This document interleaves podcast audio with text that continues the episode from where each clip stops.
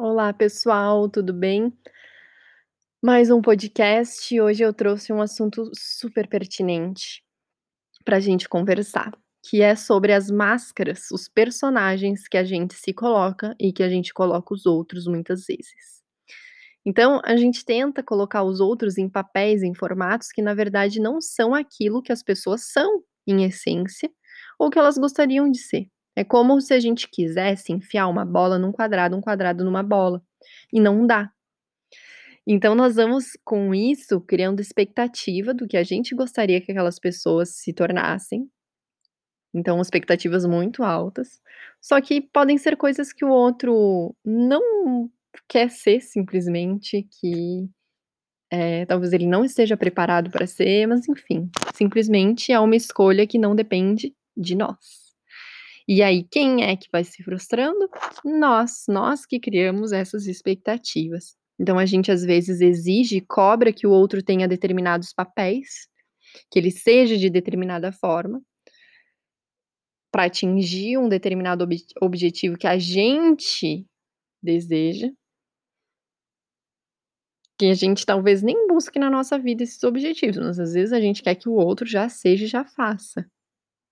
E aí, meus queridos, a gente vai criando conflitos. Então é uma das coisas que eu percebo muito na minha vida pessoal, assim, o quanto que eu tenho trabalhado essas questões de expectativas e frustrações, e nos meus atendimentos o quanto que que isso realmente mexe com as pessoas.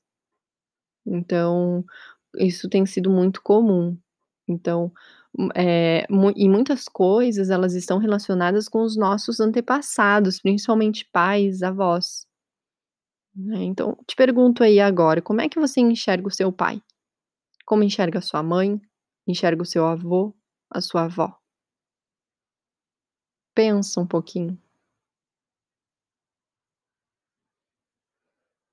Porque a gente precisa entender que atrás dessa máscara, desse personagem de pai, de mãe, de avô, de avó, nós temos um ser humano, assim como nós.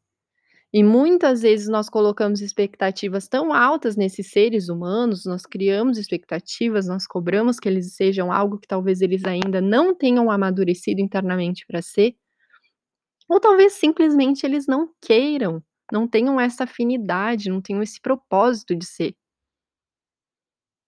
E aí a gente não aceita quem eles realmente são, os seres humanos que estão por detrás disso tudo. É muito comum também o oposto, né, muitas vezes acontece, assim, principalmente essas questões de faculdade, às vezes, né, eh, um pai uma mãe quer que o filho seja médico, a pessoa, por exemplo, totalmente artística, vai lá e se coloca numa faculdade de medicina, se forma e, poxa, fez isso baseado numa expectativa externa. Isso traz sofrimento, né. Eh, porque nos distancia de quem nós somos, então muitas vezes nós nos distanciamos de quem somos, da nossa essência, pra atingir expectativas alheias que estão fora de nós. Então olha quanto conflito surge daí, né. Eu vejo que falta muita hu humildade, sabe, eu sinto falta de humildade, de entender, sabe, que que aquela pessoa é um ser humano integral, além de todos os papéis que ela tem. Então pode ser o pai, que é um médico, que faz ioga, que faz terapia, que é filho, que é irmão. Então todos nós temos diversos personagens. Então a gente tem que se colocar um pouco mais de igual para igual, né, porque é humildade aí, né. Por que que o que eu quero tá mais certo do que aquela pessoa quer e tá fazendo? Então vou deixar um exercício aqui pra vocês fazerem, pra vocês trazerem pra consciência, né, tudo isso que eu tô falando aqui. Você vai pensar em pessoa uma pessoa que você tem um conflito, uma dificuldade de relacionamento, pode ser alguém da família, um pai, uma mãe, enfim, um amigo, seja lá o que for, você vai trazer isso e você vai, numa folha de papel, fazer 2 colunas, de um lado você vai botar o papel dessa pessoa e do outro lado o nome. Digamos que aí a pessoa que você tem um um um desafio seja um pai. Então de um lado você vai escrever pai e do outro lado você vai escrever o nome desse pai, vamos dizer que seja João. E embaixo De cada um, você vai escrever as características que essa pessoa, esse personagem tem. Como que é o o pai? Como que é o João?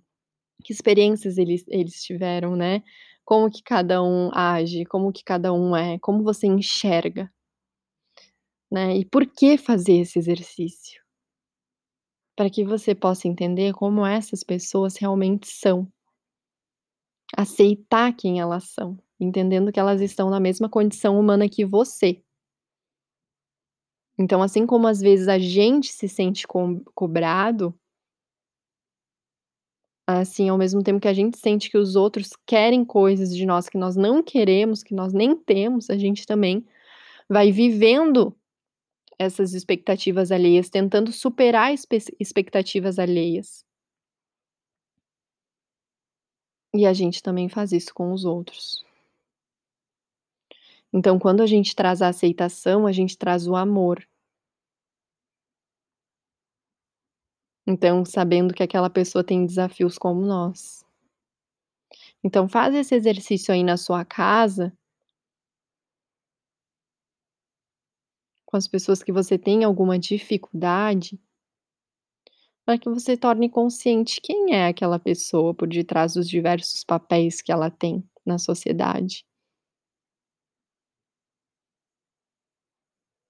E, além disso a gente sempre deve estar conectado com a nossa essência, sabe, nos enxergando lá dentro. E enxergar dentro do outro também a essência dele, a natureza dele, o que é naturalidade para ele, o que importa na vida dele, além de todas as preconcepções do que ele tem que ser, do que ele deve ser, do que ele não deve fazer, do que ele pode fazer. Porque essas preconcepções elas nos enjaulam, né, elas nos aprisionam. Então quando nós queremos que o pai seja isso, seja aquilo, aquilo outro a gente tá enquadrando aquela pessoa, aprisionando ela para que ela seja só aquilo que a gente tá determinando, impedindo que esse pai, esse ser humano integral, seja a sua essência, quem ele deseja ser. Ele não pode mais viver o seu propósito, porque ele precisa viver em em prol das expectativas que os outros colocam.